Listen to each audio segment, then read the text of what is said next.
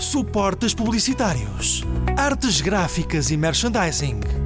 Saiba mais em publicitar.pt. Vidas com História.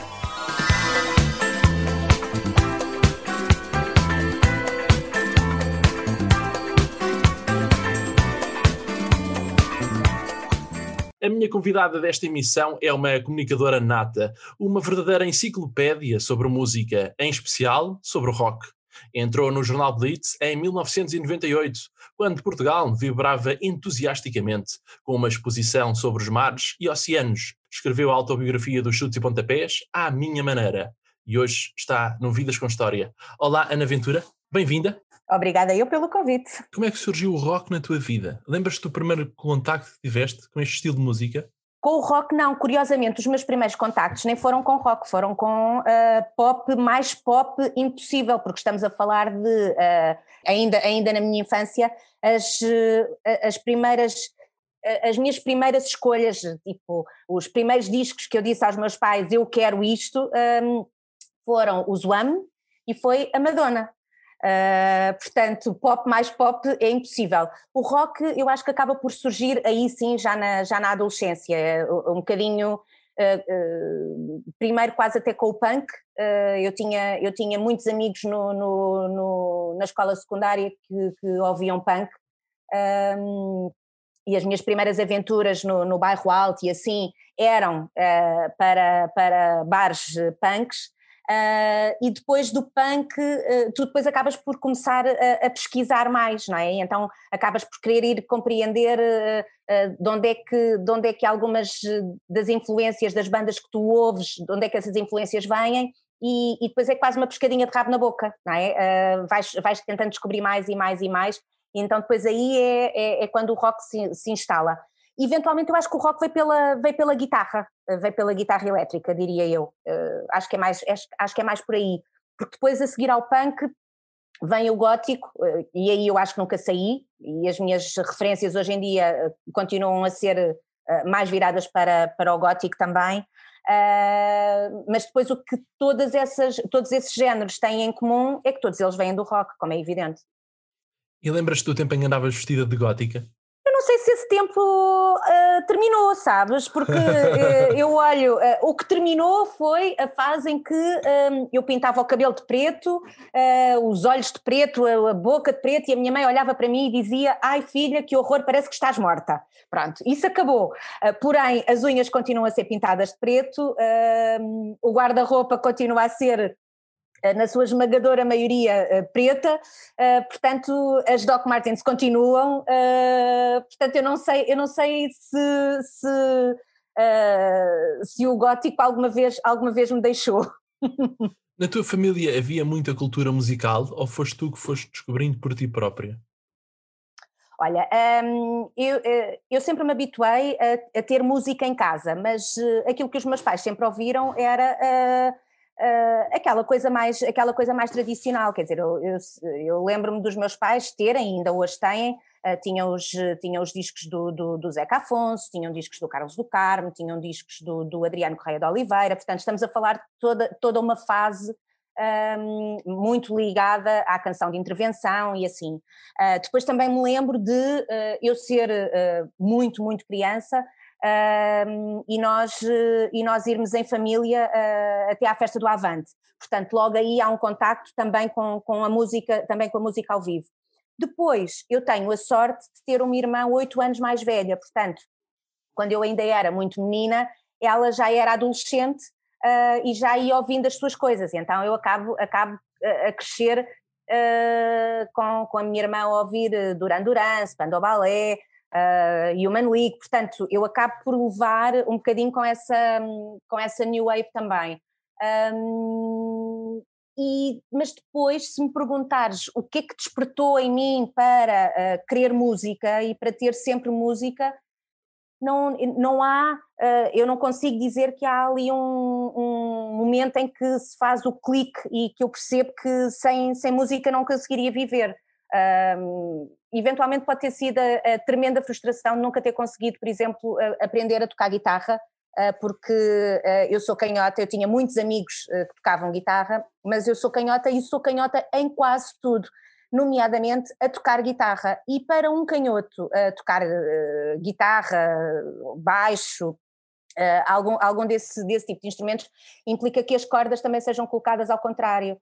Um, eu, por exemplo, nunca consegui jogar Guitar Hero porque a leitura que eu faço uh, tanto está ao contrário uh, entre as cores uh, e, e, e, a forma como, como, ela, como ela está no, no meu corpo, digamos assim.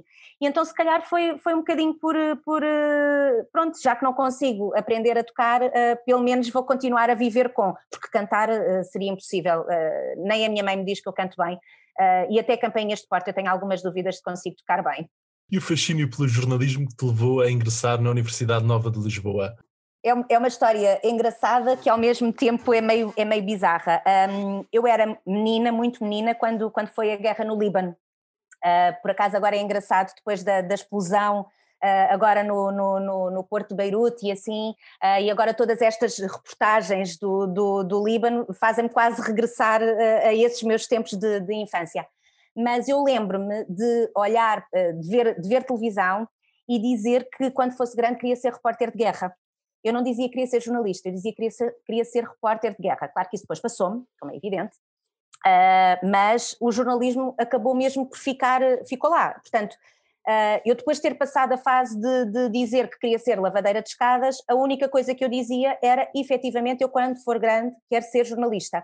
Depois, quando, à medida que tu começas a avançar e começas a, a, a compreender melhor o que é que, um, como é que podes uh, realizar esse sonho, uh, na minha altura não havia assim tantos cursos de, de comunicação social quanto isso, um, e na altura, como ainda agora, uh, o curso mais, mais conceituado e, e, e mais uh, aplaudido no, no, mercado era, era efetivamente o, o curso de, da, da Universidade Nova, e acaba por haver uma curiosidade grande. Uh, eu, eu, na altura, trabalhava, tinha um part-time num clube de vídeo, eu sou mesmo velha, uh, sim, na altura havia clubes de vídeo, uh, de vídeo, portanto, VHS, não, nem sequer estamos a falar de DVDs, é VHS. eu tinha um part-time num clube de vídeo em Benfica Uh, e o autocarro que eu apanhava a caminho de Benfica tinha uma paragem precisamente à porta da Nova. E então eu lembro-me que durante, durante o meu 12 segundo, cada vez que eu ia para o clube de vídeo, via, via uh, os alunos da, da, da, Faculdade de Ciências Sociais e Humanas, ali na Avenida de Berna, a entrarem e a saírem. Eu imaginava, uh, para o ano sou eu que estou ali. Um, e efetivamente no ano a seguir, no ano a seguir eu, estava, eu estava lá. Eu tive, eu tive um professor na faculdade que me marcou muito, foi o Francisco Pinto Balcebão. Era um professor muito duro, que fixava os alunos que não iam às aulas, que fixava, nós uh, uh, só, só entrávamos atrasados uma vez, porque uh, ele parava, ele parava as aulas se alguém entrava, entrava atrasado e, e, e, tu acabavas por te sentir tão constrangido que nunca mais, nunca mais resolvia, nunca mais repetias a proeza mas foi o professor mais completo que eu tive, era, era, ele era incrível, porque uh, ele apresentou um programa no início, no início do, do, do semestre, um, e no último dia de aulas uh, desse semestre, ele estava a dar o último ponto que tinha, que tinha apresentado. Ele foi mesmo incrível, foi a primeira vez, foi uma aula, ele dava uma cadeira chamada Mutação dos Média, foi a primeira vez que eu ouvi falar de Video on Demand, portanto, estamos a falar de, de uh, final dos anos 90, portanto era efetivamente muito à frente. E depois recordo as amizades. em 98 na Blitz, estavas a acabar o curso. Eu entrei em 98 na Blitz, exatamente. Eh, hum, eu vou para o Blitz fazer estágio, porque eh, a licenciatura, sim, mais uma vez, eu sou mesmo velha, eu sou muito pré-Bolonha. Pré eu, sou, eu, eu, faço uma licenciatura sem mestrado integrado, sem nada, portanto eu ainda sou da fase em que tu fazias uma licenciatura e depois, se tivesses, a partir de uma média de 14, poderias fazer um mestrado, poderias fazer um doutoramento. Um, o meu curso, uh, na altura, eu agora não sei como é que está, na altura, apesar de não ser um estágio curricular, uh, obrigatoriamente para nós concluirmos a licenciatura tínhamos que fazer uh, um estágio prático. Um, e eu acabo a licenciatura em junho de 97 e depois uh, começo a fazer o estágio no, no, Blitz, no jornal Blitz, no jornal semanal Blitz, uh, em janeiro de 98. É, é, nessa altura que eu entro, 26 de janeiro de 98 é quando eu entro na, pela primeira vez na redação do Blitz. E qual foi a sensação de entrar na redação do Blitz? Um, Olha que engraçado, não sei, eu lembro-me eu lembro da capa, eu entrei numa terça-feira, portanto o Blitz chegava às bancas à terça-feira. eu lembro-me que a capa foram os Pearl Jam, eram, eram os Pearl Jam, salvo erro na altura, acho que, era, acho que os Pearl Jam estavam a editar o Yeld, qualquer coisa assim. e lembro-me que à terça-feira era quando era, feito, uh, quando era feita a reunião de redação. Uh, e eu ia assim, ia-me expectante. Eu tinha sorte porque um, eu tinha uma colega de faculdade que tinha feito o estágio uh, antes, antes de mim. Uh, e ela tinha ficado, portanto, ela tinha ficado na redação. Aliás, ela depois acabou por, por teve uma, uma ascensão meteórica dentro da, dentro da redação do, do Blitz e acabou mesmo por ser diretora do jornal, um, que era a Sónia, era e é a Sónia Pereira. Um, portanto, eu tinha, já ali tinha um elo de ligação, digamos assim. Uh, e as pessoas da redação do Blitz na altura eram, eram incríveis, eram. Uh, eu fui, fui mesmo muito bem recebida, uh, até porque eu e a Sónia fomos as primeiras estagiárias que, que o Blitz aceitou, então eu acho que acabámos por ser quase levadas um bocadinho ao colo, porque éramos as, éramos as meninas dali. Foi, foi muito bom, na altura foi muito bom. É verdade que tu pensaste ser jornalista desportivo?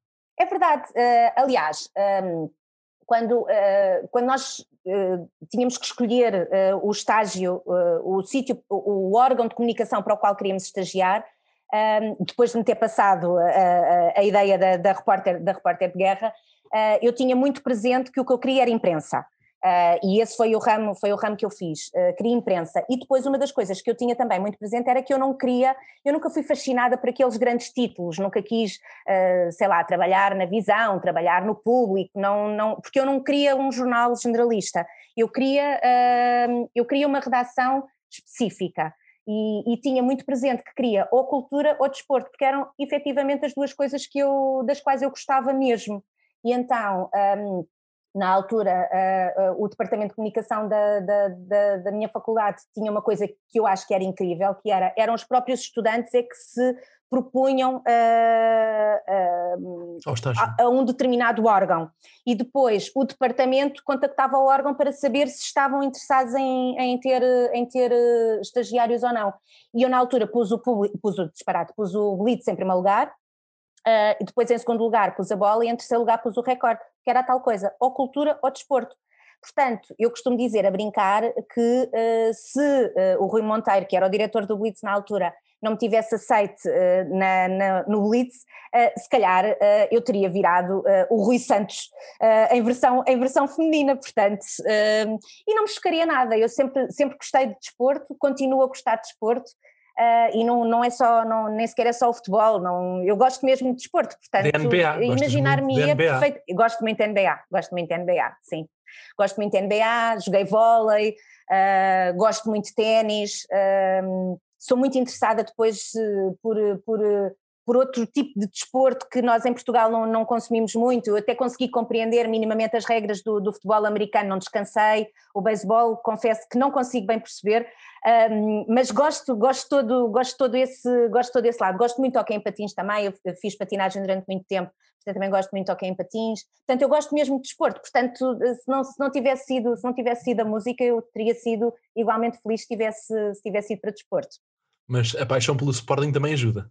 A paixão pelo Sporting ajuda, pois diz isso agora porque este ano está a correr bem, porque nem sempre, nem sempre ajuda. Eu sou daquelas, eu estava uh, no estádio de Alvalade quando foi um famoso uh, 6-3 uh, em que eu saí do, do estádio uh, em que até a roupa interior estava uh, molhada de tanto que chovia e eu não queria acreditar uh, naquilo que o João Pinto, uh, na altura, uh, quando ele ainda não era João Vieira Pinto, ainda era só João Pinto, com aquilo que ele fez ao, ao Sporting naquela altura. Ser sportinguista um, é ser-se um verdadeiro apaixonado e muito convicto. É muito difícil ser sportinguista. Este ano é mais fácil, este ano está a ser mais fácil, mas ainda assim quando eu ouço os meus amigos benfiquistas ou portistas queixarem-se de alguma coisa, eu digo sempre: vocês nunca poderiam ser sportinguistas, porque a forma como se, se o Sporting fosse fazer buzinões, se os sportinguistas fossem fazer buzinões a cada vez que acontece alguma coisa, como está a acontecer ao Benfica agora, nós não, não tínhamos feito outra coisa nos últimos uh, ah, 20 anos a não ser buzinões, quer dizer, pronto. Mas sim, ajuda, ajuda. Por falar no estádio de Alvalade, tens melhores recordações dos jogos de futebol ou dos concertos? Ui, isso é muito difícil. Não, não é nada difícil, dos concertos, de longe, de longe. Eu fui muito mais, bom, no estádio, no antigo estádio José de Alvalade então, fui muito mais feliz com concertos do que, do que, do que com jogos, isso, isso de longe, de longe. Pronto, lá está, não é? A primeira memória que eu tenho do estádio José de Alvalade uh, em futebol é o 6-3. Se me perguntares em termos de, de concertos, ui, aí é desde desde os YouTube, desde, desde o Prince, desde é de longe muito melhores, muito melhores as, as, recordações de música. Falando de música, tiveste 10 anos no Blitz. Como é que foi o teu uhum. percurso? Eu tive muita sorte, eu tive mesmo muita sorte, uh, porque eu depois dos, do, dos três meses de estágio uh, foi-me proposto ficar, ficar na redação, começar a continuar, continuar a minha colaboração na, na redação, Uh, e assim foi durante, durante alguns anos. Uh, depois, em 2003, uh, ah, eu acabo por fazer uma, uma co-editoria com o Jorge Manuel Lopes, um, em que o Jorge estava no Porto e eu estava em Lisboa e nós fazíamos a editoria do, do, do jornal. e assim foi durante um ano e meio. Um, e depois, ao fim de oito anos da, da, minha passagem, da minha presença no, no, no Blitz, é quando o, o Blitz Jornal uh, uh, chega ao fim. Passa a revista. Um, e passa a revista, uh, e eu sou convidada pelo, pelo Miguel Cadete, ainda, ainda hoje diretor, diretor do Blitz e diretor adjunto do Expresso atualmente, ah, eu sou convidada por ele para fazer a coordenação da revista e assim foi durante, durante os primeiros dois anos, portanto a revista Blitz acaba por, acaba por nascer comigo quase madrinha, digamos assim, porque o pai é claramente o, Miguel, mas uh, eu tive muita sorte porque ao longo desses, desses 10 anos os vários diretores uh, foram-me sempre dando oportunidade para fazer mais e para poder fazer melhor. Primeiro o Rui Monteiro dá-me a oportunidade de continuar a minha carreira de jornalista, depois o Pedro Gonçalves dá-me a oportunidade de fazer, de fazer a, a editoria e depois o Miguel Cadete dá-me a oportunidade de fazer a coordenação da revista.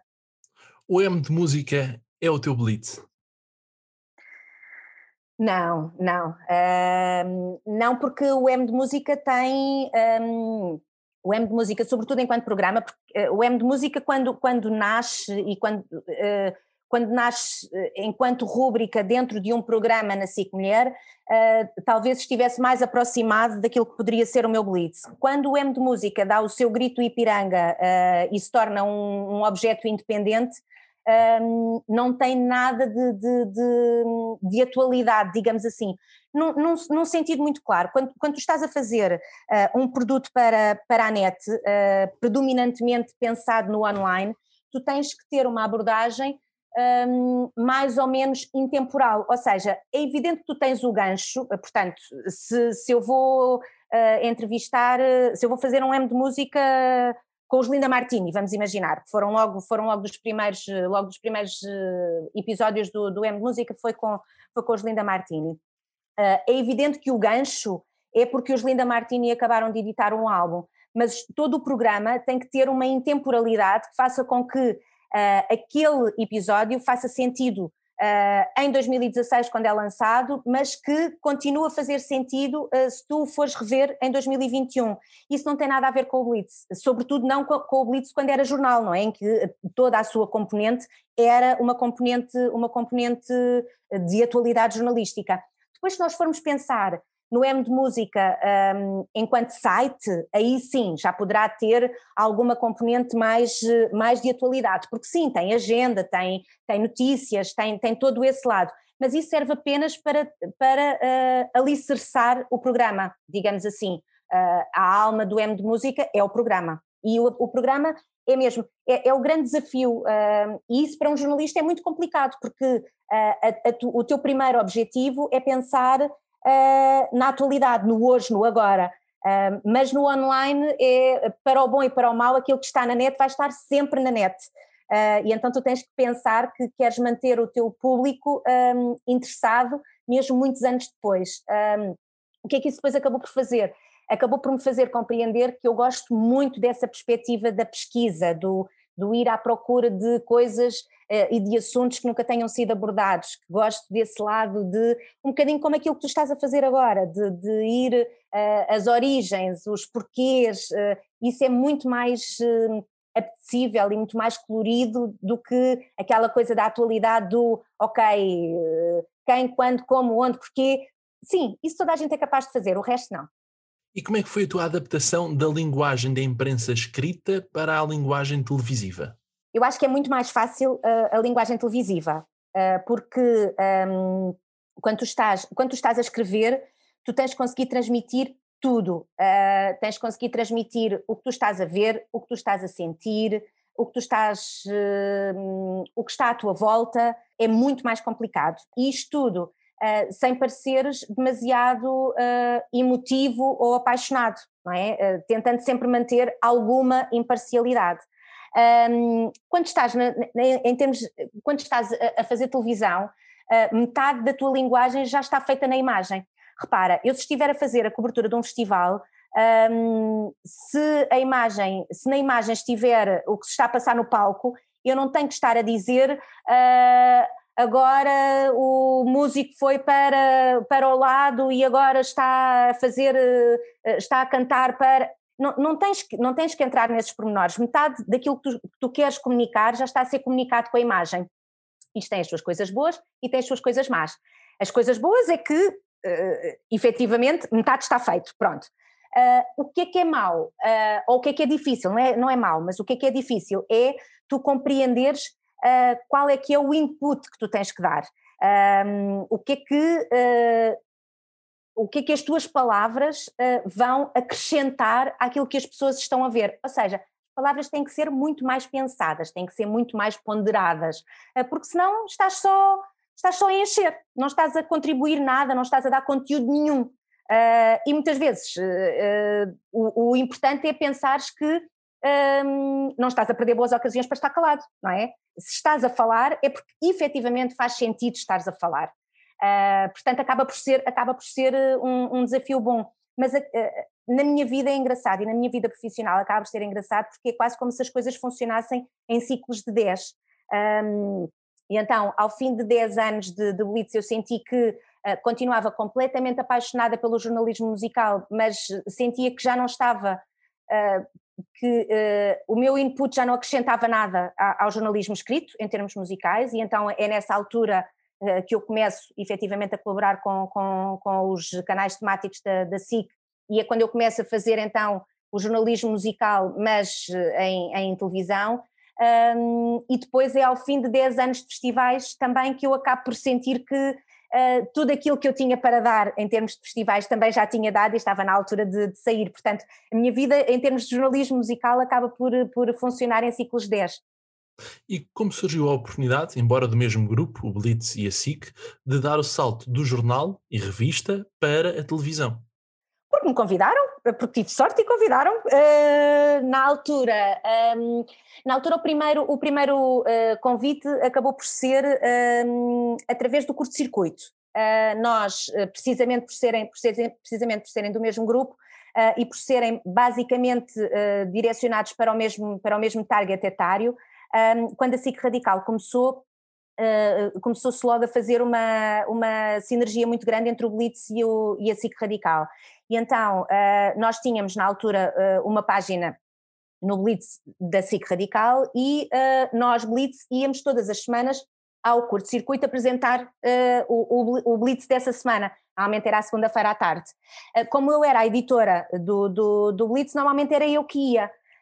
Um, e, e, da parte da equipa do, do curto-circuito, no caso do, do, Pedro Miguel Paiva, ele começou a achar que eu funcionava bem, que eu funcionava bem em televisão. Um, e então, uh, em 2004 isso não acontece, no primeiro Rock in Rio isso não acontece, mas em 2006, uh, ah, até na fase em que o Blitz, uh, o Blitz já tinha morrido, mas a Blitz ainda não tinha nascido, um, eu sou convidada para fazer uns comentários durante a tarde, as tardes de Rock in Rio. Portanto, eu não começo logo a fazer as noites. Uh, faço, faço isso nessa altura e depois em 2008 então uh, eles voltam-me a convidar uh, e aí já, aí já diretamente para, para a SIC Radical, aí já depois na altura uh, com convite por parte do, do, do próprio um, Pedro Buxeri Mendes, diretor, ainda hoje diretor da, da SIC Radical e diretor dos, dos canais temáticos da, da, da SIC, um, e, e, acabou, acabou por ser por aí. Eu, eu, é tal coisa, eu tive sempre muita sorte neste, neste aspecto, porque uh, à medida que eu sentia que alguma porta se estava uh, dentro de mim a fechar, uh, havia alguém que me vinha bater à janela para eu abrir e, e, e, as coisas acabaram por se, por se processar um bocadinho assim. Tu já fizeste imprensa escrita e televisão, só falta fazer rádio. Para quando? Nunca fiz, nunca fiz rádio, é verdade, nunca fiz. Olha, originalmente hum, eu, eu, eu odiava a minha voz, odiava. Uh, achava que tinha uma voz particularmente estridente. Uh, aliás, eu costumo brincar e dizer que uh, eu nunca fui a nenhum programa da, da, Cristina Ferreira, nem nos tempos da TVI, nem nos tempos da SIC, nem agora novamente nos tempos da TVI, porque nós temos um timbre muito semelhante e não dava, não, nós as duas juntas no mesmo programa, a coisa não poderia resultar é evidente que eu digo isto, eu digo isto a brincar e hoje em dia já não, já não desgosto assim tanto da, da, da minha, da minha voz. Uh, mas eu sempre achei que não, não, não resultava, só que quando tu depois começas a fazer, e sobretudo durante o M de música, uh, como tinha que fazer muita voz off, uh, tu depois também acabas por conseguir compreender melhor qual é que é a colocação da voz e assim não posso dizer que não fosse algo que eu gostasse de fazer, porque de facto é o único meio que, é o único meio que me falta. Não sei, talvez um dia. Também não posso dizer que seja um objetivo. É um, por que não? Tu preferes a reportagem ou a entrevista? A entrevista, de longe. De longe. Uh, se bem que eu também não sou a entrevistadora normal, porque eu odeio aquela perspectiva, aquela, aquela perspectiva eh, comum eh, de entrevista. Eh, eu seria incapaz, por exemplo, de, de ser um, aquela entrevista política, por exemplo, seria incapaz. a essência ou, ou, ou, aquilo que nos ensinam, por exemplo, na, na faculdade do que é entrevista, para mim é, é completamente uh, antinatura, porque a perspectiva de uma entrevista é quase aquela coisa de um, alguém a atacar e alguém a defender. Uh, Porquê é que eu gosto de uma entrevista? Eu gosto de conversar, eu gosto de descobrir uh, sobre, sobre a, a pessoa que está do outro lado. Um, e então eu adoro a, parte, adoro a parte da entrevista, porque eu também costumo dizer que não interessa nada o que é que eu tenho para dizer, o que interessa é o interlocutor. Uh, se eu estou a entrevistar alguém, uh, o que eu quero é as palavras da pessoa que eu estou a entrevistar, não são as minhas. Eu sou uh, um mero veículo para passar a mensagem do meu entrevistado e do meu convidado. E então as minhas entrevistas acabam sempre por ser quase como se eu te estivesse a convidar para a minha sala.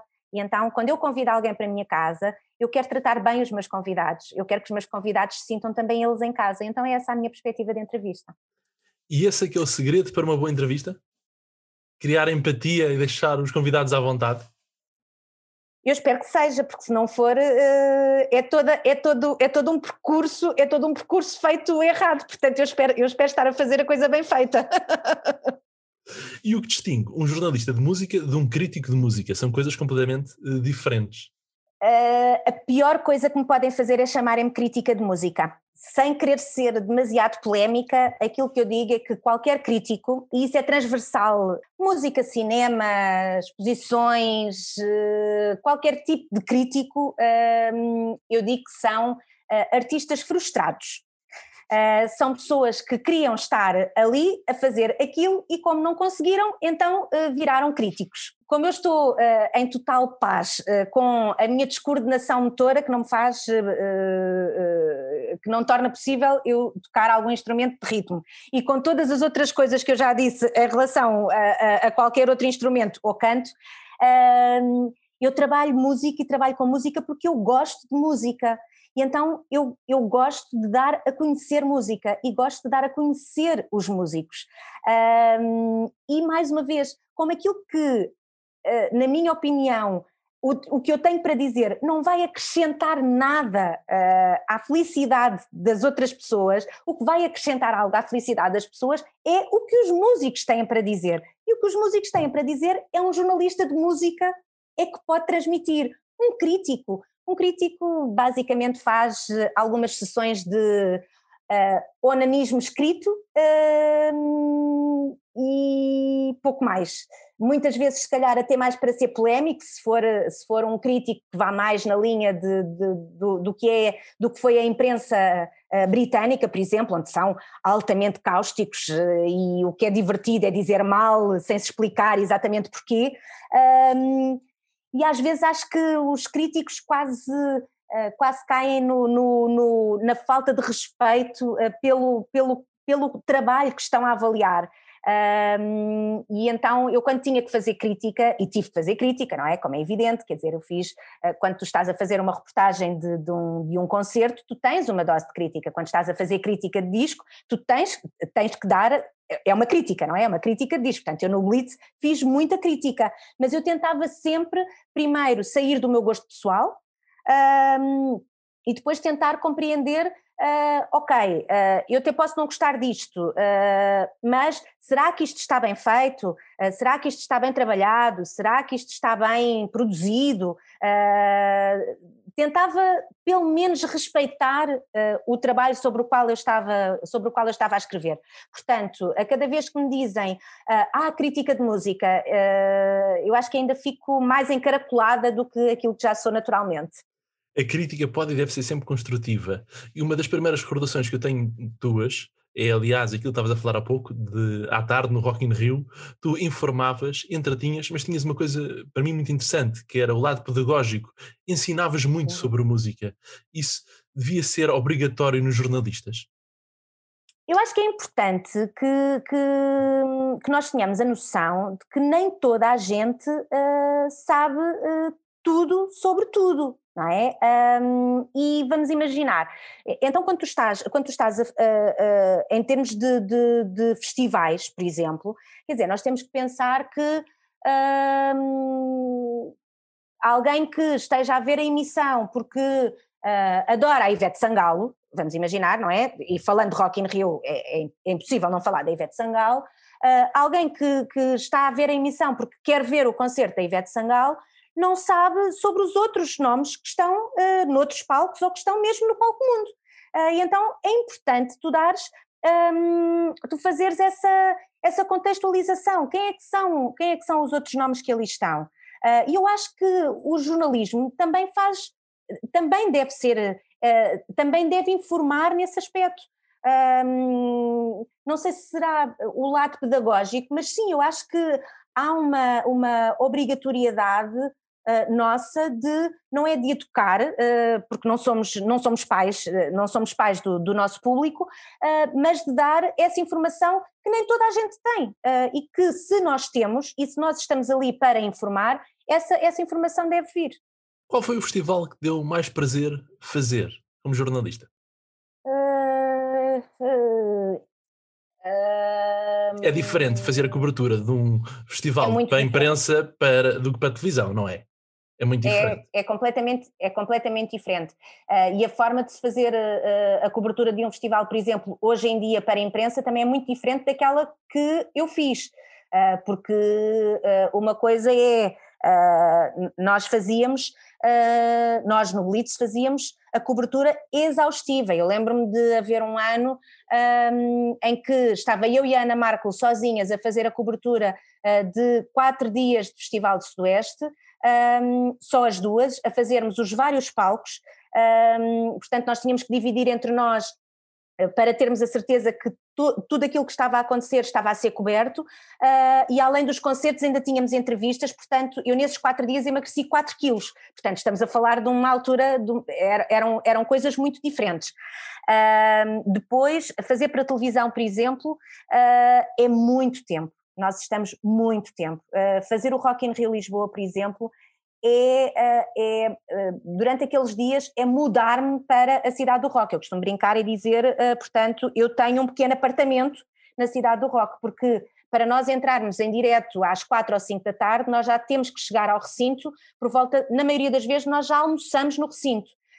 e depois as transmissões são dos concertos todos, portanto nós normalmente estamos em direto até às duas da manhã. E no dia a seguir a mesma coisa e no dia a seguir a mesma coisa, portanto é muito cansativo na maioria das vezes as pessoas não têm, não têm noção e parece que é Uh, mal comparando, é como quando nós olhamos para, para as estrelas de rock e dizemos: Ah, eles têm uma vida fantástica e fartam-se de viajar, uh, e é muito glamour e muitos hotéis, uh, e não é, não é? Eles, na maioria das vezes, nem sabem em que cidade é que estão, porque chegam, dão um concerto, metem-se no autocarro e no dia em que deitam-se, deitam-se no, no, no tourbus no banco que têm no, no Tourbus e quando acordam já estão na cidade seguinte e assim sucessivamente. Portanto, nós às vezes temos assim uma visão também romântica do que é que, do que, é que, do que, é que são essas vidas. Tentando responder à tua pergunta, e eu estive aqui a tentar ganhar algum tempo, olha, para ser, para não entrar no politicamente incorreto, eu, enquanto estava no Blitz, fiz reportagem de dois festivais nos Estados Unidos que me encheram o coração um, porque eu fui, uh, ao, fui ao Ozfest um, por duas vezes. Uh, e o Ozfest era assim uma coisa, era assim uma coisa à parte. Uh, mas foi no Ozfest que eu tive a oportunidade de ver Black Sabbath, por exemplo, um, foi, foi, foi muito incrível. E foi no Ozfest também que, que, que eu acompanhei muito aquela fase do, do, do New Metal, houve um ano houve um ano que tinha tinha os Linkin Park ainda a começar, uh, mas já tinha os Slipknot, por exemplo, um bocadinho mais à frente no, no, no cartaz, portanto tinha, tinhas ali uma mistura muito grande de, de vários géneros de metal. E depois uh, eu também tive o privilégio de fazer a reportagem do Lollapalooza, um, num ano em que o Lollapalooza não foi apenas em Chicago, depois eles acabaram por, por, por se fixar só num determinado fim de semana e apenas em Chicago, mas uh, houve, houve, um período de tempo em que uh, não era bem um, festival itinerante, mas, mas tinha mais do que uma data, e então eu fui, fui ver. Uh, fui ver o Lollapalooza nos, arredores, nos arredores de Nova York e é incrível porque tu tens, tens no mesmo no, no, no mesmo setlist, tinha, na, na, na, mesma, no mesmo alinhamento, aliás, tu tinhas desde uh, Jurassic 5, a Queens of the Stone Age, uh, a Jane's Addiction, a Audioslave. Um, e então uh, é incrível. Uh, pronto, foi, foi como se, se me tivessem, se eu tivesse, se eu gostasse de chocolate, era como se me tivessem atirado para a fábrica do Charlie. Uh, foi, esses dois, esses dois foram, foram, mesmo, foram mesmo muito importantes e muito impactantes. Falar nas estrelas de rock, lembras-te do dia em que conheceste o Zé Pedro? Lembro porque eu ainda não era, ainda não era jornalista, foi no meu ano, foi no meu ano de, de, de finalista. Um, eu e, uma, e um grupo de, de amigas uh, uh, decidimos passar uh, a semana da, da, das queimas. fomos ao Porto, fomos a Coimbra, portanto fomos à queima de Coimbra, fomos à queima do Porto, fomos ao enterro da gata e em Coimbra, isto estamos a falar de 97, foi na altura em que os chutes editaram o, o Dados Viciados e uma dessas amigas, desse, desse grupo de amigas, ela era fixadíssima e fanzíssima dos chutes e do Zé Pedro em particular. Uh, e os chutes de facto sempre tiveram aquela, aquela abertura de, de, terem um contacto muito próximo com os seus fãs, portanto, como era evidente, uh, essa minha amiga uh, conhecia, conhecia alguns dos chutes e conhecia o Zé Pedro. E nós, depois do concerto deles em, em Coimbra, estávamos por ali, à porta, à porta do, do, do backstage, e eis não quando, lá vem o Zé Pedro com, com, com, o, seu ar, com o seu ar sempre simpático, uh, cumprimenta, a minha, cumprimenta a minha colega, a minha amiga, olha para mim, vê que não me conhece e diz: Olá, eu sou o Zé Pedro. Eu devo ter ficado com a cara mais parva do mundo a olhar para ele a pensar: Sim, então e agora diz-me alguma coisa que eu não saiba. E foi assim que eu conheci o Zé Pedro, em maio de 97. Ele foi o gajo mais fixe que tu já conheceste? Uh, o Zé Pedro uh, foi o gajo, uh, assim, eu, eu, eu sempre disse e sempre lhe disse que se houvesse mais Zé Pedros no mundo, a vida seria um lugar muito melhor, porque o Zé Pedro é, é, sempre foi de facto um ser humano incrível, uma pessoa que tinha sempre um sorriso para, para te dar. aliás, tu entrares, tu entrares no, no, no, Facebook no dia, no dia em que o Zé Pedro morreu, uh, era uh, ficar bem claro aquela, aquela velha máxima de tu, quando estavas com o Zé Pedro, sentias que uh, toda a gente sentia isso, que o Zé Pedro era o teu melhor amigo e que tu eras o melhor amigo do Zé Pedro. Um, e ele sempre teve a capacidade de te fazer sentir incrivelmente especial. Um, e isso é, é muito raro, é muito raro e é muito, é, é, é, incrível, era, era uma das coisas incríveis que o Zé Pedro tinha, era, era isso. Lembras-te quantas vezes pediste para ele fazer um programa zero contigo? Ai, pelo menos uma mão cheia de vezes, uma mão cheia, a ponto de, quando foi, quando foi para o M de Música, e quando eu lhe liguei, uh, ele atendeu o telefone a dizer, então Anitta, que programa é esse que tu queres fazer agora? Já era assim? Uh, mas ele nunca me disse que não, nunca, nunca, nunca. Ele teve sempre uma paciência enorme para mim e, e na altura quando eu lhe faço de facto essa, essa primeira, era, era inevitável, tinha que ser ele, o, o, primeiro M de música tinha que ser com o Zé Pedro, por todas as razões e mais algumas. Uh, e então quando eu faço essa, quando eu, quando eu, quando eu lhe faço esse telefonema, eu disse, ó oh Zé, mas este, este vai mesmo para a frente, dê, dê por onde der, este vai mesmo para a frente. Uh, e assim foi, eu, mas é, é das tais coisas, também sou alguém que, que já me conhecesse há muito tempo e que confiasse muito em mim, é que me abria as portas de sua casa como ele fez para um programa que não, que não existia, que não nada, não é? Mas, mas foi isso que o Zé Pedro fez. Mas sim, pelo menos uma, uma mão cheia de vezes. O Zé Pedro nunca me disse que não a coisa nenhuma. Para além da vossa relação profissional, havia uma grande amizade. Havia, havia uma grande amizade, sim, havia um carinho enorme, havia uma partilha muito grande. Uh, nós, uh, eu aprendi imenso com ele. O Zé Pedro tinha sempre uma coisa incrível que era o Zé Pedro era o eterno insatisfeito em termos de conhecimento de, de música. Para tu teres uma ideia, uh, eu há coisa de uns dois, três meses acabei de ler um livro ah, que foi o Zé Pedro que me aconselhou. Portanto, nós estávamos nessa, nessa partilha constante, sei lá, foi o Zé Pedro que me, que me disse, olha, já ouviste uma banda, ah, é um rapaz e uma rapariga, aquilo é engraçado, são os White Stripes, tens que ir à procura, coisas deste género. Um, e isso tu fazes quando uh, ele tinha esse lado, esse lado de, de, de querer, de querer ensinar, uh, mas também porque ele, porque ele acreditava, ele acreditava imenso, imenso em mim nas, e nas minhas capacidades e no, no facto de. Eu lembro-me que o Zé Pedro ficou tristíssimo quando, quando eu saí do Blitz, só me dizia: e agora? E agora o que é que vai ser do jornalismo musical sem nós? Eu só dizia: pá, oh Zé, não, não exageras, não te preocupes, as coisas acontecem, uh, tu tens um princípio, um meio e um fim. Um, isso efetivamente só se tem, só se tem com, com, com amizade mesmo e com muito carinho. Uh, o Zé Pedro tem um lugar uh, muito especial no, no meu coração, tem há mais de 20 anos e terá para o resto da minha vida. Antes de escrever essa biografia dos chutes e pontapés, a ideia era escrever a biografia do Zé Pedro?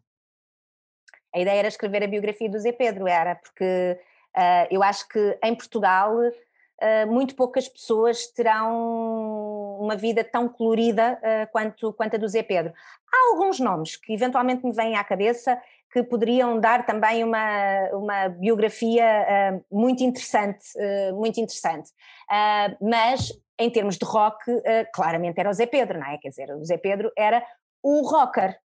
Um, e, e eu, eu, fiz, lá está, uma entrevista de vida ao Zé Pedro, na altura, dos, na altura em que o Blitz fez, fez 20 anos, eu fiz, fiz, fiz várias entrevistas de vida, nós tínhamos uma rubrica que era 52 anos, 52 personalidades, e o Zé Pedro era, era efetivamente uma dessas, uma dessas personalidades, uh, e fui eu que lhe fiz essa, essa entrevista, e na altura foi Jorge Manuel Lopes é que me disse, olha, ficou tão engraçado aquele texto, já pensaste em fazer, em fazer um, livro, um livro sobre o Zé Pedro? E eu na altura pensei, olha, este tipo está louco, alguma vez eu escrever um livro. Uh, mais facilmente plantava uma árvore do que, do que escrevia um livro. Uh, mas sabes, aquelas, aquelas ideias que ficam, uh, que ficam, sem tu saberes, sem tu saberes exatamente porquê, que acabam por ficar.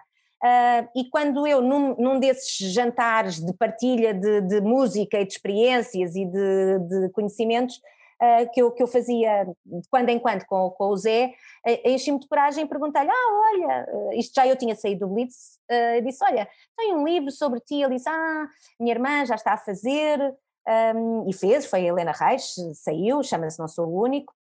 Uh, e é, é, ele depois é que me faz é que me faz a contraproposta para olha o livro sobre mim já está já está a ser feito mas os chutes eh, já não têm já não têm uma biografia desde desde o início dos anos 90 desde 91 desde o Conta-me Histórias da, da Ana Cristina Ferrão muita coisa tinha acontecido na carreira dos chutes muita muita coisa tinha acontecido no, no percurso dos chutes desde 91 um, e o Zé achava que, que essa história merecia merecia ser contada e uh, a minha primeira reação também foi logo: olha, agora é este que está louco, alguma vez eu me vou uh, atirar a uma tarefa dessas, nunca jamais em tempo algum, mas a verdade é que, pronto, depois acabou mesmo por acontecer. A maior dificuldade de escrever a autobiografia dos Estudos e Pontapés foi a morte do Zé Pedro? Um, não, foi. Hum, eu, eu, se, se me perguntares uh, qual é. Uh, dentro destes, destes dois volumes, uh, qual é que é a, a, grande pena que eu tenho é que o Zé não os tenha visto a serem editados.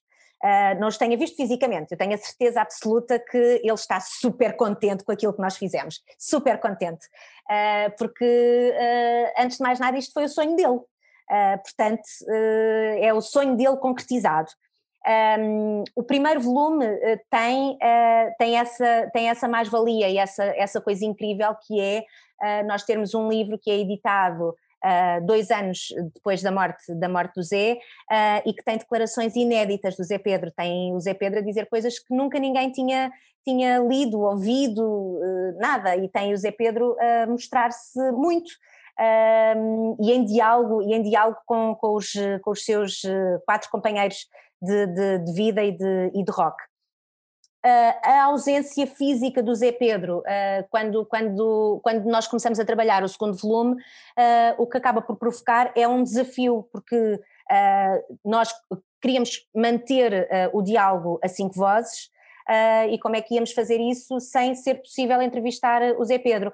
A grande sorte, o Zé Pedro era um tipo, lá está, muito simpático, era um tipo, lá está, que dava imensas entrevistas, e então eu consegui, uh, uh, com uh, recurso ao, ao trabalho dos meus pares, fazer uma grande recolha de entrevistas dadas pelo Zé Pedro, dos quais eu consegui retirar declarações que fazem com que não haja um único assunto destes, destes 20 anos que não tenham sido, que não tenham sido abordados um, nestes, uh, neste, neste segundo volume. Portanto, o Zé Pedro está sempre presente, até ao momento da, da, da, da, sua morte física, o Zé Pedro está sempre a dialogar com, com, os, com, os, quatro, com os quatro companheiros.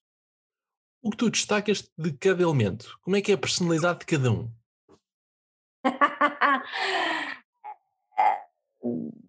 Já falei do Zé Pedro, não é? O Zé Pedro já está arrumado, não, não, não, preciso, não preciso falar do, do, do Zé Pedro. Olha, uh, o Tim é, sem dúvida nenhuma, uh, há uma razão para ele, ser, para ele ser engenheiro, não é? Ele é engenheiro agrónomo e eu acho que ele é o grande engenheiro é o grande engenheiro dos chutes. Uh, o, o Tim não é só a pessoa que dá uh, as palavras e a voz uh, e o baixo à banda, é também quem dá um, um, muito da, da, sua, da sua organização, é quem os chama à terra, é, é, quem, é, é, quem lhes dá, hum, é quem os concretiza, digamos assim. Ah, o, o Calu o Calu é literalmente aquilo que nós vemos, é aquilo que nós vemos na bateria, é aquele sangue na guerra, é aquela, aquela força, aquela fúria, é aquela é, é, quase o Peter Pan dos chutes, é aquele, eu acho que, que enquanto, enquanto o Calu uh, subir ao palco, ele pode perfeitamente continuar a fazer um stage diving, um crowdsurfing, uh, porque aquilo é mesmo ele. O, o é mesmo o tipo que quer tocar sempre rápido, o tipo que quer uh, o rock sempre, o rock está tá no Calu mesmo, uh, aquela teimosia, a teimosia que fez com que ele fosse o único baterista que uh, respondeu, ligou duas vezes para responder ao anúncio, tudo isso continua, continua no Calu uh, muito estovado, muito uh, coração na boca, é o Calu. Depois tens o João. O João é provavelmente dos, dos cinco, uh, desde, que eu, desde que eu conheci a banda, o João é a pessoa que mais mudou, porque quando eu conheci os Chutes, o João não se mexia em palco, o João pouco falava, e hoje em dia, olha, quaisquer ideias que o João tem má memória, o João tem uma memória muito seletiva, porque há coisas que não se passaram assim há tanto tempo, dos quais ele não tem memória nenhuma. Eh, eu dou-te um exemplo muito prático. Um, os chutes fizeram uh, dois concertos uh, no, no, então Mel Arena para assinalar os 35 anos de, de, de carreira uh, e o João não tem grande memória desses concertos. E não foi assim há tanto tempo quanto isso. Curiosamente, dos concertos propriamente ditos ele não sabe, não, não, não tem memória, mas era a pessoa que se lembrava do número exato de contentores que os chutes tinham em palco nesses concertos. Pronto, portanto, uh, aí está uh, o João Cabeleira. Depois, o Gui. O Gui é a pessoa que eu tenho mais pena que o público em geral não conheça uh, como ele é efetivamente, porque o Gui tem um sentido de humor incrível, incrível. É, tu estás ao lado do Gui e estás sempre a rir, até ao momento em que tu ligas o gravador ou que tu ligas a, a câmara de filmar. E a partir daí o, o Gui fica sério, fica muito irto, uh, e metade daquilo que ele é perde-se. Mas é, sem dúvida nenhuma, ele é uh, o tipo mais engraçado dos cinco, mesmo. Muito bom, ficámos a conhecer muitos chutes e pontapés e já sabe, caro ouvinte, se quiser saber mais, tem de ler os livros da Ana Ventura sobre os chutes. Dois volumes, muito interessantes. Muitas Ana. páginas, são muitas páginas. e muitas histórias contadas de forma diferente do que as pessoas já conhecem. Ana, Exatamente. tua opinião, quem vai ser a banda ou o artista português que poderão, daqui a 10, 15, 20 anos, suceder aos chutes, se é isto é possível? Não é possível. Uh, claramente, não é possível. Isso é a mesma coisa que dizer uh, uh, quem é que vão ser os próximos Rolling Stones? Ninguém. Ninguém. eu acho que há determinado, da mesma forma que tu não tiveste um próximo Elvis, não tiveste um próximo Michael Jackson, não tiveste uma próxima Madonna, da mesma forma que não vais ter uma próxima Beyoncé. Porque estamos a falar de um, artistas uh, ou de bandas que nascem numa altura muito específica, que traçam um percurso uh, muito específico um, e todos os nomes que venham a seguir a eles um, vão fazer o seu próprio percurso. Uh, portanto, não, ninguém, ninguém vai ser os próximos chutes e pontapés. É, essa, essa pergunta é fácil de responder. O segredo da longevidade de um artista ou de uma banda é o mesmo de uma relação? acho que é, eu acho que é, uh, porque eu acho que passa por uh, tu não desistires quando é difícil, compreenderes que nem sempre estás apaixonado, compreenderes que um, tens que ceder em determinadas alturas, mas também tens que impor a tua vontade noutras, tem que haver um equilíbrio. Uh, e tem que haver, tem que se manter uma vontade de, de fazer um percurso uh, unido. Uh, e, e, eu acho que isso só se consegue fazer se houver amor. e não pode ser, a partir do momento em que seja por, por conjunto, por um conjunto de, de, razões comerciais, por exemplo, eu acho que muito rapidamente uh, qualquer relação se vai esgotar e numa banda a mesma coisa. Se, for por, se houver amor, se houver amor à música, se houver vontade de se fazer mais música junto, uh, se houver uh, amor pelo, pelos, outros, pelos outros lados desse casamento musical, eu acho que sim, a longevidade, a longevidade vai, vai manter-se. E é evidente que é assim, um, vai haver sempre alturas, como numa relação, em que uh, os, uh, os músicos não, não querem olhar para a cara uns dos outros, não é? Uh, mas depois fazem as pazes e, e, e, e voltam a, a juntar-se numa, numa sala de ensaios e voltam a fazer música. Sim, eu acho que é uh, a longevidade de uma banda é como a longevidade de um, de um casamento. Tu preferes ir a um festival ou a um concerto? A um concerto, de longe, de longe.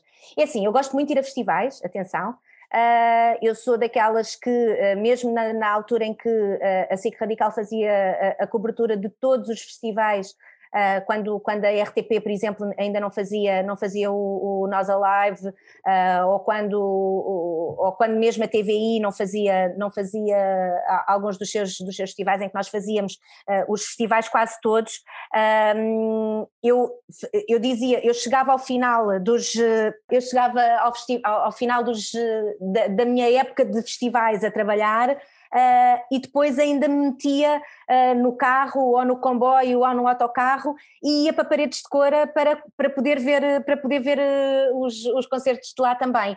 Eu sempre gostei de festivais e gosto muito de festivais, mas para que é que eu uso os festivais?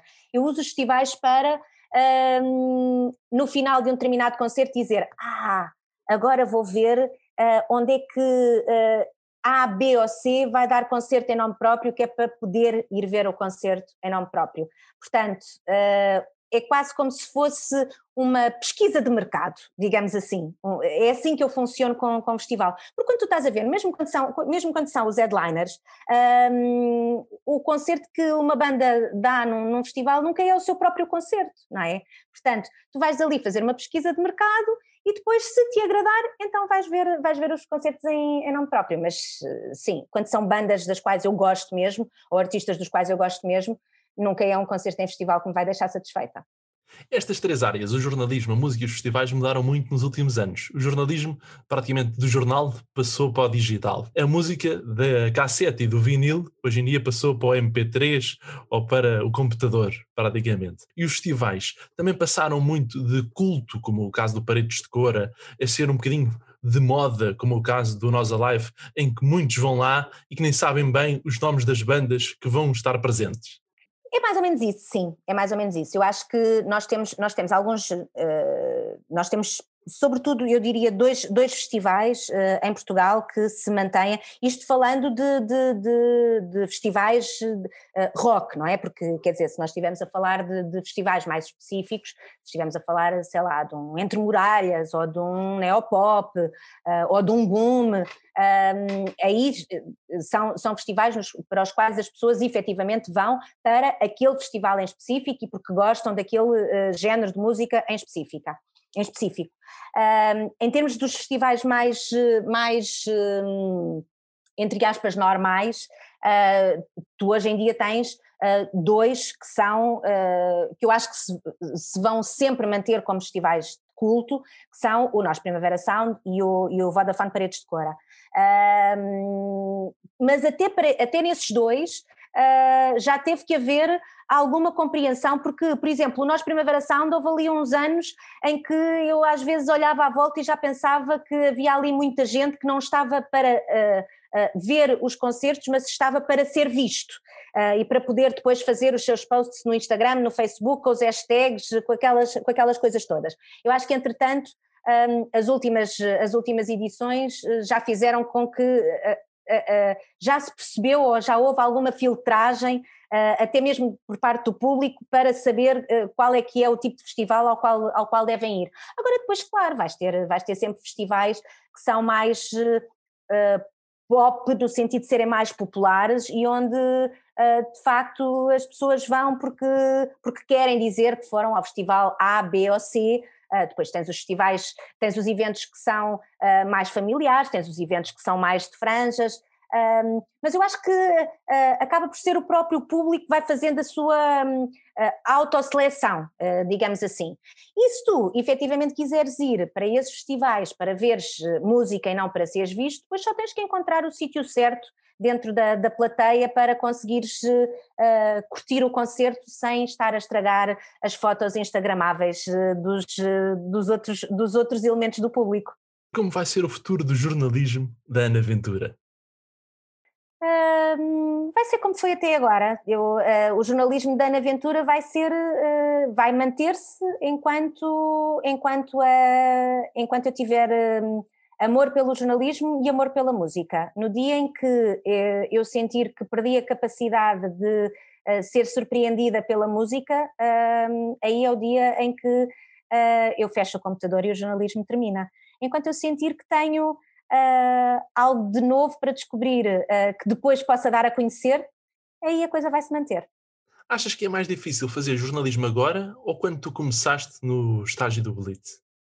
É muito mais difícil fazer jornalismo musical hoje em dia, porque uh, nós, na altura em que eu comecei, tínhamos uh, a perspectiva de uh, a banda A vai editar um determinado álbum. Uh, depois tínhamos tempo para, para passar com o determinado álbum e depois até essa banda voltar a editar alguma coisa nós tínhamos tempo para digerir esse álbum. Hoje em dia não. Hoje em dia, uh, tu tens uh, música nova uh, a aparecer todos os dias, tens projetos novos a aparecer todos os dias, e das duas, uma, ou estás em paz com o facto de teres a certeza absoluta que não vais conseguir conhecer tudo. e vais ter que fazer a tua seleção natural, ou então dás é maluco, é, é impossível. porque nós entramos numa sociedade de consumo tão rápido e é tudo tão sôfrego que um, se tu tentas chegar a todo lado, esquece, nunca vais conseguir. Portanto, é muito mais difícil, é muito mais difícil fazer-se fazer-se jornalismo musical agora. E também porque, na altura, repara, quando eu comecei, uh, havia uma publicação especializada uh, de música, é? Hoje em dia, uh, tu tens sei lá quantos sites, nós, para conseguirmos, portanto, além dos sites nacionais, depois também tens os sites internacionais, portanto, toda, tudo aquilo que é jornalismo musical internacional, tu também está à, à, distância de um clique, portanto é tudo, é, é, tudo mais, é tudo mais, tudo maior, tudo mais, é muito mais difícil agora, sem dúvida. Nós estamos quase a entrar na reta final já da nossa entrevista, antes de ir à rúbrica direta à cabeça, que é o momento em que eu digo uma palavra, tu tens de dizer logo o que te vier à cabeça, mas eu não queria acabar esta entrevista sem te perguntar, tendo em conta que tu também és jornalista e uma grande jornalista, uma grande comunicadora. Ana, nós somos mais as perguntas que fazemos ou as respostas que damos? Uh... Ah, nunca tinha pensado nisso. Uh... Somos mais as perguntas que fazemos ou as respostas que damos. Uh... Eu acho que nós somos mais as, as perguntas que fazemos, porque não sei, eu respondo. Uh, é pergunta difícil. Há uma, há uma máxima que eu tenho que é: há uma razão para nós termos dois ouvidos, mas só uma boca. Um, e então eu acho que uh, nós, se nós soubermos ouvir bem as perguntas, sabemos dar incríveis respostas. Portanto, as perguntas certas vão, vão ter as respostas certas. Portanto, eu acho que uh, não consegues, uh, todas as tuas perguntas vão dar, vão dar às, uh, às respostas que tu obtiveres. Se tu fores bom a fazer perguntas, consegues as respostas que tu queres que te deem a essas perguntas. Vamos agora à rubrica final do programa, chama-se Direto à Cabeça. Podia ser uma música do Rui Veloso e do Carlos T, mas não, é uma rubrica aqui do programa. É a primeira coisa que eu disser, tens de dizer aquilo que te vier à cabeça. Pode okay. ser? Vamos lá o concerto da tua vida?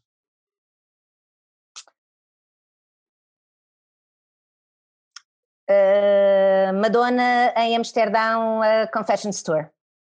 Uma música. Uh, o Hurt dos Nine Inch Nails. Uma banda. Os Nine Inch Nails. Um cantor. O Nick Cave. Um guitarrista.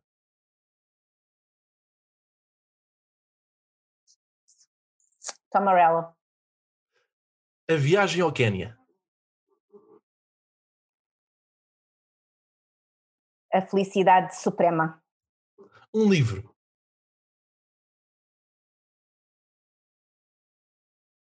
O ensaio sobre a cegueira. Um filme. O África Minha. Mas se calhar isso tem a ver com o Quênia. Jornalismo. Amor. Blitz. Primeira paixão. SIC.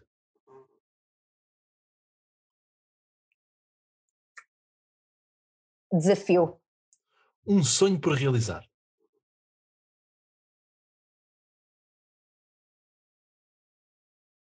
Hum. É a primeira coisa que me vem à cabeça. Um sonho por realizar. é bom sinal, não me vir, não me vir nada imediatamente à cabeça é bom sinal. Uh... Um documentário. Para terminar a nossa entrevista, completa a seguinte frase: A vida é. Um lugar incrível. Muito obrigado, Ana Ventura. Obrigado pelo teu tempo, pela tua disponibilidade. Foi um prazer enorme entrevistar-te. Obrigada, obrigada eu pelo convite. Foi um prazer, acredita.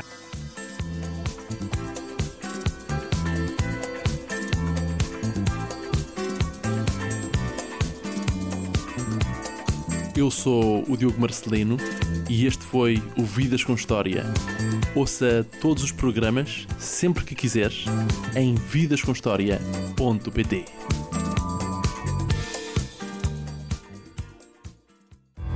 Suportes publicitários, artes gráficas e merchandising Saiba mais em publicitar.pt.